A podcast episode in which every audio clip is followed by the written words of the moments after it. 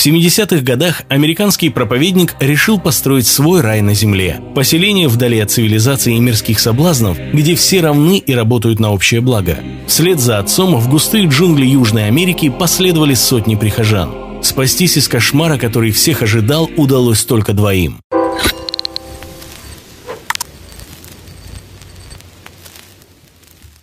Джим Джонс попал в церковь еще ребенком. С ранних лет, лишенный родительского тепла, он скитался по улицам, пока не повстречал глубоко религиозную женщину. Она и привела его в храм Господень. Там мальчик получил любовь, которую ему не доставало дома. Джим сразу полюбил церковные проповеди. Не за смысл, который в них крылся, а за эффект, который они производили. Возможность увлекать людей, управлять их страхами и чаяниями так воодушевляла Джима, что вскоре он сам стал выступать перед дворовыми ребятами – в свободное от проповедей время он проводил в библиотеке, изучая труды Маркса, Мао, Ганди, и стал фанатичным сторонником идей социализма и общего равенства. Всю свою жизнь я страдал от нищеты, познал много разочарований и боли, как и полагается мужчине. Поэтому я хочу сделать других счастливыми. Когда Джонс подрос и стал проповедовать в цветном районе, он быстро завоевал симпатии чернокожего населения. Найти общий язык с коллегами оказалось сложнее. Многие священники придерживались российских взглядов, поэтому Джонс решил основать свою собственную церковь. В 1956 году церковь «Храм людей» впервые распахнула двери. Джонс проповедовал равенство и настаивал на необходимости помогать бедным. Свои слова он подкреплял делами, организовывал суповые кухни и одевал бездомных. Должность в Комитете по правам человека давала Джонсу больше возможностей в борьбе за чернокожих. Он обеспечивал их рабочими местами, добивался отмены расовой сегрегации в ресторанах и кинотеатрах. Он готов был сражаться за то, о чем говорил, и за своих прихожан, вспоминал один из его бывших последователей. Но чем громче были проповеди Джонса, тем больше он отдалялся от религии, убеждая себя, что сам является Богом. Прихожане были готовы потакать любым его прихотям. Джонс упивался властью. Одновременно с синдромом Бога в нем начала развиваться паранойя. Проповедник был уверен, что Соединенным Штатам грозит ядерный холокост. Страх усугублялся постоянными нападками на его церковь со стороны расистов. Джонс мечтал найти безопасный уголок, где он мог бы продолжать нести свет и управлять своими детьми. 1964 году глава церкви и его 140 самых преданных последователей перебрались в Редвуд-Вэлли, Калифорния, и основали там сельскохозяйственную коммуну. Для храма людей это было золотое время. Земля давала щедрый урожай, работы хватало, а ряды прихожан пополнялись местными жителями. С ростом влияния церкви росли и амбиции Джонса. Он открыл несколько филиалов в крупных городах, а сам перебрался в Сан-Франциско. В начале 70-х годов это был центр протестного движения Америки, и для политиков Джим Джонс оказался ценным союзником. Ведь в его подчинении были сотни людей, готовых без лишних вопросов выйти на улицы с плакатами. Именно благодаря активной поддержке Джонса в 1975 году Джордж Масконе победил в выборах и стал мэром города. Проповедник получил билет в высший свет. Джонс наслаждался обществом кандидата в вице-президенты США и первой леди, участвовал в званых вечерах. Неизвестно, как высоко взлетел бы Джим Джонс, если бы его планы не нарушил Дэвид Кон. Этот человек, прежде не имевший никакого опыта расследовательской деятельности, заинтересовался храмом людей и начал собирать свидетельства его бывших прихожан. Физическое и сексуальное насилие, пичканье людей наркотиками, фальшивые исцеления и вымогание пожертвований. Сведений набралось достаточно. Собранные материалы Дэвид Кон отправил в полицию и редакции крупных газет. Когда Джонс узнал, что его бывшие последователи дают против него показания, он запаниковал и пустился в бега. Тому времени, как в газете «Кроникл» вышла изобличающая статья, ее главный герой уже покинул США и вместе со своими сторонниками обустраивался в Гайане.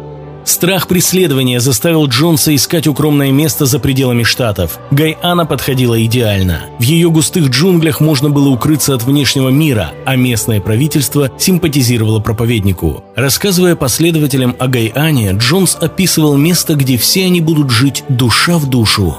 Место, где нет ни змей, ни комаров, где мягкий климат позволяет выращивать богатый урожай.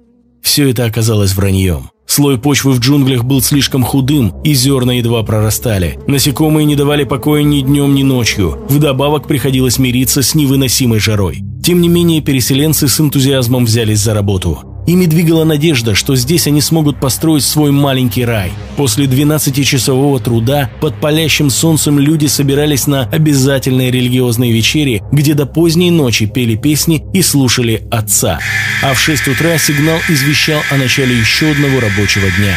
При всем старании жители Джонстауна не могли вырастить достаточно урожая, чтобы прокормить себя. Через несколько месяцев изнурительного труда и жизни в проголодь многие стали задумываться – а нужен ли им такой рай. Но просто так покинуть Джонстаун никто не мог. Город окружали джунгли, и если кто-то осмеливался покинуть его без разрешения, вооруженная охрана Джонса возвращала беглецов и жестоко наказывала. Пытаясь заглушить народное недовольство, глава церкви установил громкоговорители, из которых все время доносились проповеди. Пока они звучали, разговаривать было запрещено. Со временем паранойя Джонса лишь усилилась. Он стал требовать, чтобы люди доносили друг на друга за любую провинность и периодически проводил белые ночи, стихийные сборы, которые подготавливали народ к массовому суициду. Именно в самоубийстве Джонс видел выход на случай, если за ним явится ЦРУ. К тому же проповедник искал подтверждение преданности своих прихожан. А что может быть лучшим проявлением преданности, чем готовность отдать жизнь за своего лидера? Но вернемся на время в Штаты. Пока прихожане храма людей безуспешно пытались построить рай в Гайане, их родственники заваливали американское правительство письмами, в которых просили выяснить судьбу близких. На их мольбы откликнулся конгрессмен Лео Райан. В ноябре 1978 года он вместе с группой родственников и тележурналистов вылетел в Гайану. Райан заранее предупредил Джонса о своем визите, так что у проповедника было достаточно времени на подготовку. Все жители коммуны были детально проинструктированы о том, как себя вести и что говорить гостям. Когда делегация прибыла в Джонстаун, их ожидала идиллическая картина. Жители города наперебой рассказывали, как они счастливы. Вечером для гостей организовали праздничный концерт. Лео Райан и родственники прихожан не догадывались, что всего за несколько дней до их приезда в тех самых стенах, где им теперь улыбались, царили совсем другие настроения. Мне хочется взять ножницы и пырнуть ими в моих так называемых сестру и отца. Еще и еще, пока они не издадут последний вздох, а затем порезать их на куски и вынести на мусорку. Рассказывал под шум одобрения один из последователей Джонса. Эта запись сохранилась на аудиопленке. Если они решат прийти и забрать одного из нас, мы им не позволим. Они все здесь умрут. А это уже сам Джим Джонс высказывал отношение к незваным гостям. Когда-то мирная фермерская коммуна превратилась в кровожадную секту, где ненавидели чужаков. Но какой бы сильной ни была ненависть проповедника к прибывшему конгрессмену, он понимал, что если тот не вернется домой, это будет конец и для Джонстауна, и для самого Джонса – Поэтому перед гостями проповедник разыграл постановку, настолько убедительную, что уже на следующее утро Лео Райан готовился отбыть в Вашингтон и сообщить всем, что опасения были напрасны. Так и случилось бы, если бы кто-то из жителей Джонстауна не успел подбросить конгрессмену клочок бумаги со словами «Помогите нам выбраться». Райан объявил, что готов взять на борт своего самолета всех желающих. Большинство пожелало остаться, кто-то из верности Джонсу, кто-то из страха перед ним. И все же несколько отчаявшихся прихожан откликнулись на предложение конгрессмена. Их бунт вызвал в поселении переполох. Один из прихожан набросился на Лео Райана с ножом. Фанатика удалось сдержать, но ситуация уже вышла из-под контроля. Дальнейшие события напоминали развязку голливудского боевика. Погоня за беглецами, стрельба на аэродроме, крики и отчаянные попытки гостей Джонстауна спастись. Люди Джонса убили пятерых, включая конгрессмена Лео Райана и оператора телеканала NBC, который в свои последние минуты успел заснять нападение. Те, кому удалось избежать пуль, искали спасение в джунглях. Джим Джонс понимал, что обречен, но он не собирался покидать этот мир в одиночку. Собрав всех жителей города в главном здании, он объявил «Американское правительство придет за нами. Они будут нас мучить и пытать. Если мы не сможем жить в спокойствии, давайте умрем в спокойствии». Эти слова Джонса не были предложением. На глазах у прихожан вооруженная охрана наполнила заготовленные бадьи коктейлями с цианидом. Большинство обитателей Джонстауна отреагировали на призыв к самоубийству смиренно, словно всегда ждали такого конца. Некоторые умоляли сохранить жизнь хотя бы детям.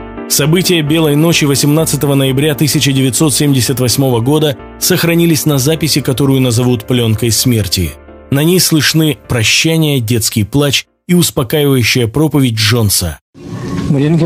Мы совершили не суицид. Мы совершили акт революционного самопожертвования, протестуя против нечеловеческих условий в этом мире. Такими были последние слова Джима Джонса перед тем, как запись оборвалась. Когда на место прибыли правительственные работники Гайаны, с вертолета им открылась картина, напоминавшая утро после карнавала.